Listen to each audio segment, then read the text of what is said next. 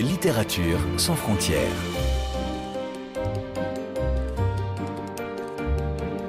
Catherine Fruchon-Toussaint,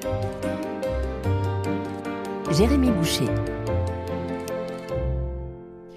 Bonjour à toutes et à tous et bienvenue au Québec pour cette émission spéciale à Montréal où je me trouve en compagnie d'une écrivaine et comédienne québécoise qui, après un recueil de poésie en 2018, Les secrets de l'origami, est l'autrice d'un premier roman paru sous le titre La fille d'elle-même aux éditions Marchand de Feuilles en 2021 ici et qui a été lauréat du prix des libraires du Québec et qui vient juste d'être édité en France aux éditions Jean-Claude Lattès.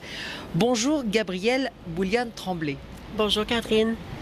Nous sommes donc ici dans un petit jardin euh, dans le centre de Montréal. Euh, on entend un peu au loin la, rumeur euh, des voitures. Alors Montréal, c'est une ville où vous vivez désormais, mais ce n'est pas là où vous êtes né ni avez grandi.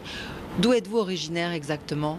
Je suis originaire de la région de Charlevoix, plus précisément un petit village sur le bord du fleuve avec les montagnes qui s'appelle Saint-Siméon. Donc c'est à peu près 1200 habitants. Alors c'est un village touristique principalement. Il y a beaucoup de forêts, beaucoup de nature et j'ai grandi, j'ai passé 16 années en campagne dans Charlevoix et puis après je suis allée euh, vivre ma vie dans la ville, Québec, ensuite Montréal depuis bientôt 7 ans. Donc c'est à peu près le même parcours que votre euh, narratrice, cette euh, jeune femme dont on ne connaît jamais le prénom. D'abord, on la rencontre enfant et on la suit euh, adolescente et puis jeune adulte. Elle dit je, mais on ne sait pas comment elle s'appelle. Pourquoi? C'était pour faire un exercice d'empathie avec le lecteur et la lectrice. Je m'étais dit, je m'étais fait la réflexion en fait, comment parler d'une histoire aussi singulière qu'est la transidentité et de permettre à des gens qui ne sont pas concernés par cette dynamique-là d'être dans la peau de ce personnage-là. Et c'est par le fait du jeu au féminin dès son enfance et aussi dès son même avant qu'elle ait des notions de qui elle est vraiment. Alors c'est vraiment un exercice d'empathie que j'ai voulu faire avec le lecteur, la lectrice. Qui est-elle? C'est une jeune fille qui a évolué dans les années 90, un peu comme moi. Je, tiens d'abord à préciser que c'est de l'autofiction. Alors, on est vraiment dans un récit très près de moi. Cependant, il y a des choses un peu divergentes qui vont être un petit peu plus éloignées de moi. Mais c'est un roman qui est très près de moi. Et cette jeune fille-là évolue dans le milieu rural des années 90. Et elle est en train de se découvrir. Elle ne sait pas qui elle est encore parce que la notion de transidentité n'existait pas. En fait, existe depuis longtemps, mais ne s'était pas rendue accessible dans ce village-là où est-ce qu'elle évolue. Et ça fait qu'elle est en train d'évoluer à tâtons dans les expériences. C'est un roman initiatique qu'on appelle. Donc, comme vous l'avez bien mentionné, on, suit son évolution à travers euh, les premières fois. C'est un roman de première fois, de premières amours, de déménagement. On est euh, avec une famille dysfonctionnelle qui vit un divorce. Alors, euh, c'est toutes ces questions-là qui sont amenées aussi dans, cette fille d'elle-même-là et qu'elle tente de résoudre euh, à travers euh, les, épreuves de la vie qui lui sont euh, amenées.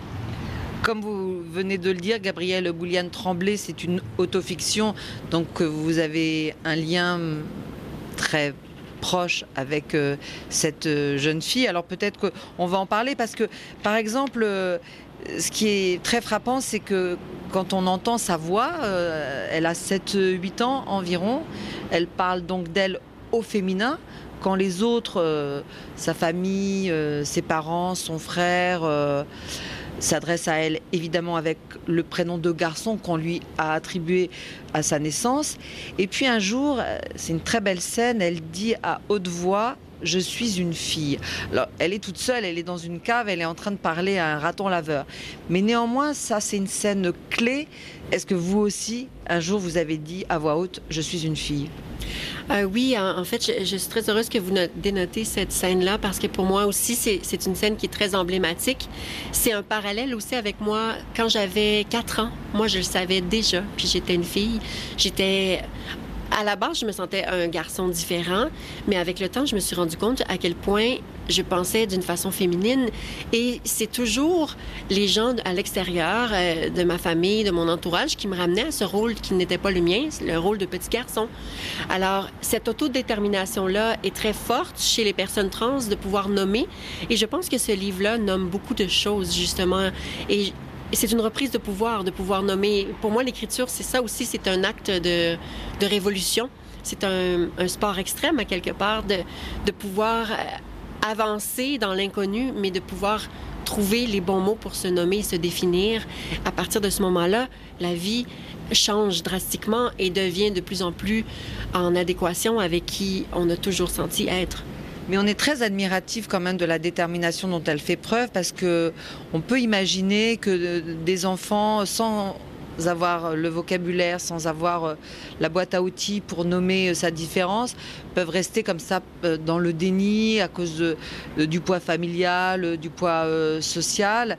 Et en fait, est-ce que d'une certaine façon aussi, euh, Gabriel Bouliane Tremblay, c'est un livre qui met le point sur euh, cette étape nécessaire qu'il faut absolument franchir, c'est déjà se l'avouer à soi-même pour ensuite euh, pouvoir avancer? Oui, effectivement, je pense que les personnes trans, on est appelées à enlever les lianes qui nous empêchent de grandir hein, et de et souvent, ça va être des événements, euh, souvent c'est des attentes des autres. Et j'avais un moment dans le roman où est-ce qu'elle est en relation euh, fin adolescence avec un homme euh, qui, au départ, elle pense que c'est une relation euh, homosexuelle parce qu'elle pense qu'elle est un gars quand même. Mais à la longue, plus elle se rapproche d'elle-même, plus elle s'éloigne de cet amour-là, malgré tout, à contre-cœur. Alors, il y a une espèce de Roméo et Juliette, à quelque part, euh, une, influence de Roméo et Juliette dans, cette impossibilité d'amour. Et effectivement, c'est ce que je voulais montrer, c'est que l'identité de genre et l'orientation sexuelle sont deux choses différentes. Et je tiens à préciser que c'est pas un manuel de la femme trans. Euh, c'est pas euh, un roman dictatique sur comment être une personne trans? Voilà. Non, c'est un roman sur une personne, d'abord et avant tout, qui essaie de se découvrir, et je pense que c'est d'ailleurs pour ça que autant de gens qui ne sont pas trans ont été appelés, interpellés avec cette histoire-là, parce que je crois qu'on est tous et toutes amenés à un certain moment dans nos vies à faire des choix, à, à vraiment penser, réfléchir à qui nous sommes afin d'aller de l'avant dans notre vie. Et c'est un roman avec des moments charnières, comme et toutes on, on vit à un moment donné, on est appelé à vivre. Alors vous le disiez euh, tout à l'heure, euh, c'est vrai qu'elle grandit dans une famille euh, qui est plutôt aveugle à l'identité réelle de cet enfant, à part peut-être le frère aîné et la grand-mère qui ont compris quelque chose. Mais je me demandais aussi, est-ce que c'est lié à l'époque, à la fin des années 90, euh, au Québec, qui fait que voilà, certaines familles préfèrent ne pas admettre qu'ils ont un enfant qui n'est pas celui qu'ils croient? Malheureusement, c'est encore le cas en 2023, au moment où on se parle. Il y a encore des, des familles qui rejettent leurs enfants, tournent le dos à leurs enfants parce qu'ils sont finalement pas ce qu'ils ont cru être. Et ça, c'est douloureux. Et d'ailleurs, moi, je considère que j'ai eu quand même une enfance privilégiée, mais je trouvais que c'est ma responsabilité en tant qu'écrivaine de, vraiment parler aussi de ces moments-là qui sont difficiles pour certaines personnes qui n'ont pas cette chance-là d'avoir des gens un peu plus ouverts d'esprit. La grand-mère, le personnage de la grand-mère est très, très important. D'ailleurs, euh, le roman est en partie dédié à ma, ma propre grand-mère qui, je crois, quelque part, le suit avant moi, qui j'étais par le fait de sa distance et ses visites ponctuelles, elle avait un regard un peu plus extérieur et pouvait voir que finalement, euh, j'étais pas le petit garçon qu'on attendait que je sois. Cette grand-mère-là, c'est un rempart de bienveillance pour la, fille d'elle-même. C'est aussi surtout pour dénoter à quel point c'est important d'être vu et d'être surtout reconnu. Et je pense qu'à un certain moment, quand les gens nous acceptent tel qu'on est, c'est là qu'on se rend compte à quel point la vie peut être belle. Et la vie, elle est pas si atroce que ça. Parce qu'il n'y a rien de plus atroce, selon moi, que de jouer un rôle qui n'est pas le nôtre. Vous disiez à l'instant, Gabrielle Bouliane-Tremblay, que vous, vous avez eu une enfance plus privilégiée. Dans quel sens? Il faut, il faut dire effectivement que le fait que je sois une personne caucasienne, euh, blanche, euh, il y a des personnes trans qui sont euh, noires, par exemple, ils vivent beaucoup plus d'ostracisation. Donc, le fait que je sois blanche me donne accès à certains privilèges et j'en suis très consciente et reconnaissante. Je, je reconnais tout ça. Mais justement, je voulais mettre de l'emphase aussi sur les injustices qu'on peut vivre. Et parfois, c'est pas toujours facile de, d'être qui on est. On est dans la confrontation. On le voit aussi à travers le monde. Même encore, les personnes homosexuelles sont encore parfois stigmatisées, ostracisées dans certains pays. Et euh, la transidentité n'y échappe pas non plus. Alors, euh, pour moi, c'est ça. C'est, c'est vraiment une question de d'utiliser ma voix parce que j'en ai une voix. Je suis très euh, chanceuse. Au Québec, c'est un livre qui a été très lu et euh, je suis très fébrile de voir aussi qu'est-ce que ça va être en France. Mais il reste que on est au cœur de ces questionnements-là. Il y a beaucoup de gens qui ont peur de l'inconnu et c'est normal. Mais au final, moi, je crois que ce livre-là, c'est un livre sur l'humanité d'une personne et à quel point euh, on n'est pas si différent et différente que tout le monde. Alors, on va faire une pause musicale et puis j'aimerais bien qu'on écoute ensemble Dans les yeux d'Émilie de Jodassin parce que c'est un, titre euh, qui revient très souvent dans la dans le récit, euh, que les personnages chantent à, tue-tête. Est-ce que ça vous va? C'est très touchant parce que Joe Dassin a eu tellement euh, une influence sur mon enfance. Ma mère écoutait toujours ses disques et vraiment, c'est un hommage que j'ai voulu rendre à cette enfance-là, en, tout en musique. Alors on écoute Jodassin. Dans son quartier du vieux Québec, les rues ont l'air d'avoir l'accent. Et l'an 2000 voisine avec les maisons grises du vieux temps. Mais l'hiver vient d'éclater, le Saint-Laurent est prisonnier décembre qui va bien durer six mois.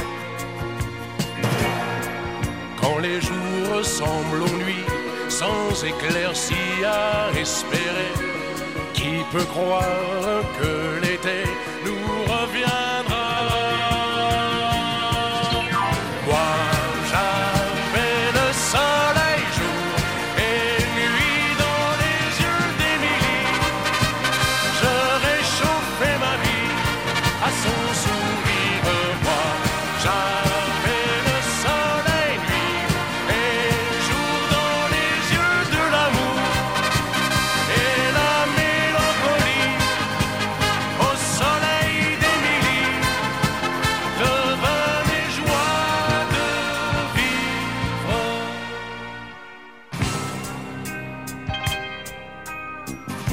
son quartier du vieux Québec, quand les toits deviennent verts, quand les enfants ont les pieds secs, on tourne le dos à l'hiver. C'est la fête du printemps, le grand retour du Saint-Laurent. On dirait que les gens sortent de la terre mais Émilie n'est plus à moi. J'ai froid pour la première fois. Je n'ai plus ni sa chaleur, ni sa lumière. Et nous voici de retour au Québec. Alors non pas dans le vieux Québec comme le chantait à l'instant euh, Jodassin, mais à Montréal où je me trouve pour cette émission inédite en compagnie de l'écrivaine et comédienne québécoise Gabrielle Bouliane-Tremblay, autrice de ce roman intitulé La fille d'elle-même. On l'a dit, aux éditions Marchand de Feuilles ici au Canada et aux éditions Jean-Claude Lattès en France. Alors, vous l'avez précisé euh, dans la première partie de l'émission, c'est un récit euh, autofictionnel qui met en scène une narratrice née officiellement sous une identité masculine et qui va se battre pour faire naître et reconnaître son identité euh, féminine. Alors c'est un chemin de combattante, jalonné de souffrance, et néanmoins Il y a une autre étape importante qui va arriver euh, dans sa vie, c'est la rencontre avec un médecin qui va lui dire que son mal-être est lié à une dysphorie de genre. Alors c'est une expression un petit peu euh, médicale. Est-ce que vous voulez bien nous expliquer ce que c'est la dysphorie de genre? Oui, alors euh, en fait, il y a beaucoup eu de confusion dans le passé. On disait que c'était une maladie mentale. Euh, ça figurait d'ailleurs sur le DSM-5, qui est euh, l'espèce de bible des psychiatres et des psychologues, ce qui traite sur les, maladies mentales et les troubles mentaux. Et ça a été retiré il y a quelques années seulement. Mais ce qu'on diagnostique quand on est avec une personne psychiatre, par exemple, c'est la dysphorie de genre. Et cette dysphorie de genre-là, c'est en fait l'extrême malaise que l'on vit lorsqu'on ne vit pas en accord, en congruence avec notre identité de genre. C'est-à-dire, étant donné que j'ai été, par exemple, moi, assignée garçon à la naissance, il y a tout ce, mal-être-là de devoir performer ce rôle-là qui n'est pas le mien, comme je disais plus tôt. Mais aussi, c'est à noter que ce n'est pas toutes les personnes trans qui peuvent le vivre. Et certaines le vivent à différents degrés aussi. Moi, c'était un inconfort très, très malaisant. J'avais des idéations suicidaires euh, aussi. Et une fois que c'est diagnostiqué ça, on peut commencer l'hormonothérapie, par exemple, et aller de l'avant dans notre, mettons, féminisation, quand c'est le cas des personnes trans féminines. Et c'est là qu'on devient un peu plus en symbiose avec notre identité de genre. Et après ça, le but, c'est d'aller vers l'euphorie de genre, qui est totalement l'opposé. On appelle ça l'euphorie de genre. C'est cette joie-là d'être qui on est, enfin, après toutes ces années, toutes ces, ces épreuves difficiles-là, avec la transphobie ambiante, euh, que ce soit euh, dans les écoles ou... Euh, dans la vie de tous les jours. Alors, l'euphorie de genre, c'est la quête aussi de la fille d'elle-même, et c'était ma quête aussi pendant un grand nombre d'années. Et en effet, c'est quand même une étape très importante hein, de mettre des mots précisément sur une souffrance dont on ne connaît pas exactement euh, l'étendue. Et à partir de ce moment-là, votre personnage, et vous, euh, j'imagine aussi euh, Gabrielle Bouliane Tremblay, votre personnage donc s'autorise à se maquiller. D'ailleurs, elle va travailler un temps dans un magasin de cosmétiques à porter des vêtements de femme, à porter des talons, à danser dans un spectacle de drag queen.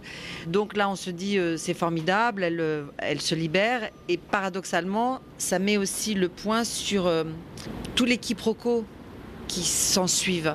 Parce que cette transidentité, pour certains, elle est dérangeante, elle est taboue, et ça suscite même de la violence parce que votre personnage va subir une forme quand même de haine de la part d'un homme, coup, euh, humiliation et viol. Mhm. Donc euh, ça, ça existe aussi. Malheureusement, très souvent, ça existe. Et j'avais le choix, évidemment, euh, quand on est, on est, on est dans l'écriture, on a le choix de dire ce qu'on veut dire et, on a, et de de contourner aussi des choses qu'on ne veut pas dire, mais je crois que c'est important pour moi. Étant l'ayant vécu également, euh, c'est des choses pas très faciles et et je pense que l'écriture à ça de thérapeutique aussi peut servir de moyen de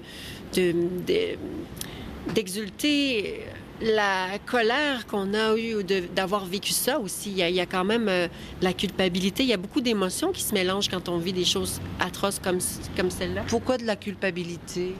La culpabilité parce que quand c'est arrivé, par exemple, il y avait cette culpabilité-là de, ne pas avoir eu le temps de, lui dire et d'avoir annoncé. Alors, c'est un peu ça qui arrive. Il y a, il y a ce, malentendu-là qui se passe. Et oui, culpabilité d'être soi. Culpabilité d'être soi parce que il y a des gens autour de nous qui nous détestent tellement. Et c'est ça qui est difficile. C'est qu'ils ne nous connaissent pas. Et ce livre-là, j'avais envie qu'on fasse la connaissance d'une personne trans, mais oui, mais une personne d'abord et avant tout. Et ce moment-là dans le livre arrive où est-ce que il faut dénoncer les choses qui arrivent trop souvent. Et, euh, je, regarde mon entourage, par exemple, des personnes trans. Je suis pas la seule à avoir vécu ça. Malheureusement, on est tellement nombreuses et nombreux. Et tout part de l'incompréhension de l'autre, tout part de, de l'ostracisation, des, idées préconçues. Mais moi, à chaque fois que je rencontre des gens, par exemple dans les salons du livre, j'ai des témoignages de personnes cisgenres, donc des personnes qui, qui ne sont pas trans, donc la majorité de la population. Ils viennent me voir et un père de famille me dit, grâce à ce livre, je comprends un peu mieux ma fille. Une grand-mère me dit, je comprends mieux ma petite fille. C'est ce qu'elle vit, ce qu'elle qu'elle endure, ce qu'elle doit surmonter. Et ce sont des témoignages. Et pour moi, la fille d'elle-même, c'est un drapeau blanc brandi devant le monde et dire cessez les violences, nous sommes des êtres humains. Je vais vous poser une autre question dans un instant, mais du coup, je fais quand même une petite parenthèse. Est-ce que La fille d'elle-même est un des premiers romans ici au Québec à parler euh, de ce sujet euh, de façon aussi euh, légitime que vous? Effectivement, quand il est sorti en 2021, en février 2021, c'était le premier récit autofictif écrit par une femme trans en français au Québec. Alors euh, oui, il y avait eu de la littérature trans euh, aux États-Unis, euh, au Canada anglais, mais au Québec, on avait un retard. Et c'est sûr, il faut noter aussi que moi, ça a pris 15 années à écrire ce, texte-là. Et j'aime dire qu'il a eu une transition également, ce roman. Parce qu'au départ, c'est un récit fictif, mais quand j'ai fait la rencontre de l'œuvre de Nelly Arcan, que vous connaissez sûrement, pour tous ses romans, Folle, Putain à ciel ouvert, Paradis clé en main. Bref, quand j'ai fait la rencontre fulgurante de son œuvre, je me suis dit, ah ben voilà, c'est ce que j'ai envie de faire. J'ai envie de faire une écriture près de moi, une écriture qui part de l'intérieur et qui va euh, résonner plus loin, plus fort que qui je suis. Mais néanmoins, c'était donc la première fois ici au Québec. Oui. Oui. Alors, euh, ça, évidemment, ça a animé beaucoup de discussions et il y a eu une espèce de tornade médiatique avec le, fait que c'était la première fois. Mais justement, ces questions-là, euh, quand je dis questions, c'est, par rapport aux gens qui se posent des questions. Pas, je ne crois pas que l'identité de genre, c'est questionnable, mais il y a beaucoup de gens qui se posent des questions. Et ça apportait beaucoup de réponses, à savoir que c'est des gens qui vivent les mêmes choses que le lecteur ou la lectrice à certains moments. Alors revenons euh, à cette violence, euh, hélas. Et dans les dernières pages euh, de votre livre, La fille d'elle-même, en gras, et à juste titre, il y a plusieurs de ces phrases-là qui viennent interrompre le récit, mais en le nourrissant. Je pense à cette femme trans assassinée au jour de l'an. Je pense à cette femme trans assassinée à coups de couteau et de fourchette par son mari qui a pété un plomb.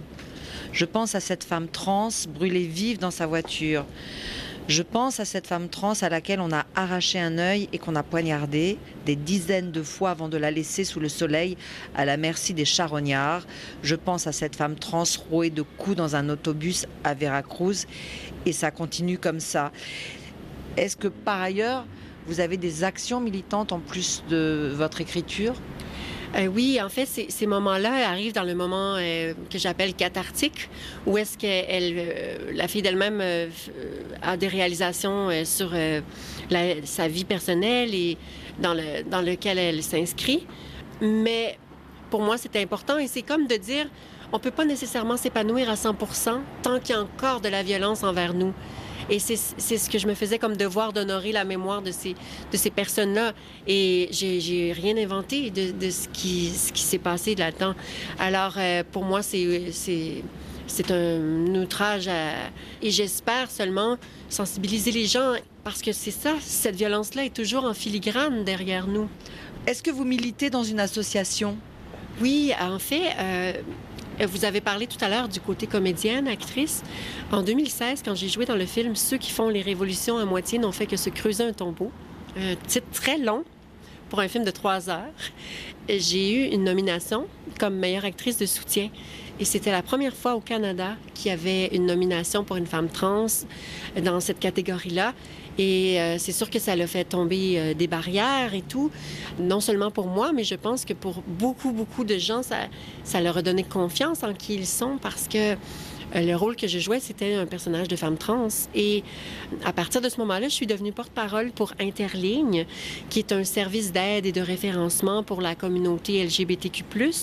Et c'est un service de soutien 24 heures sur 24, 7 jours sur 7 pour les gens qui sont en questionnement, qui ont des craintes par rapport à leur avenir. Donc, c'est des gens qui vont les, euh, écouter. euh, ce sont des bénévoles en écoute active.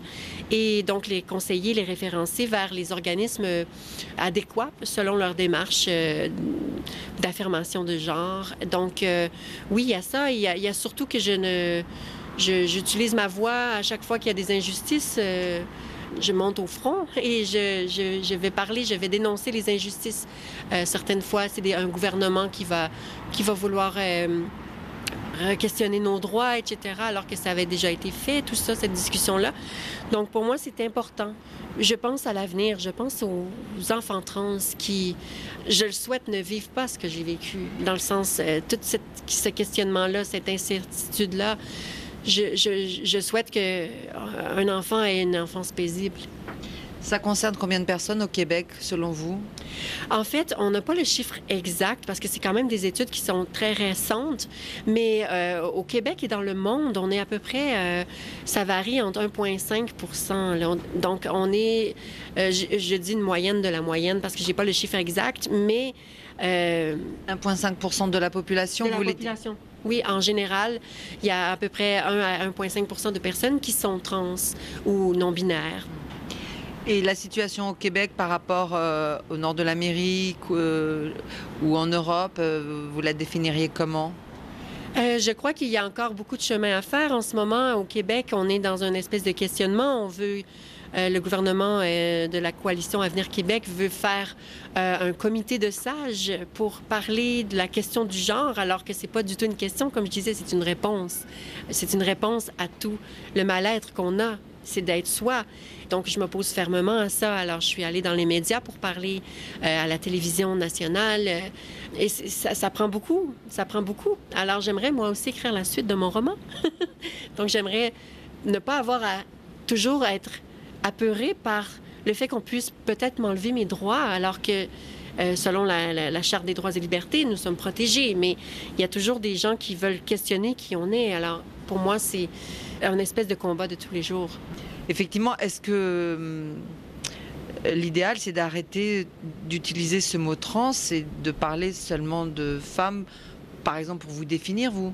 Absolument. Et je crois que trans, pourquoi j'y tiens quand même à le dire, femme trans, c'est parce que mon expérience n'est pas la même.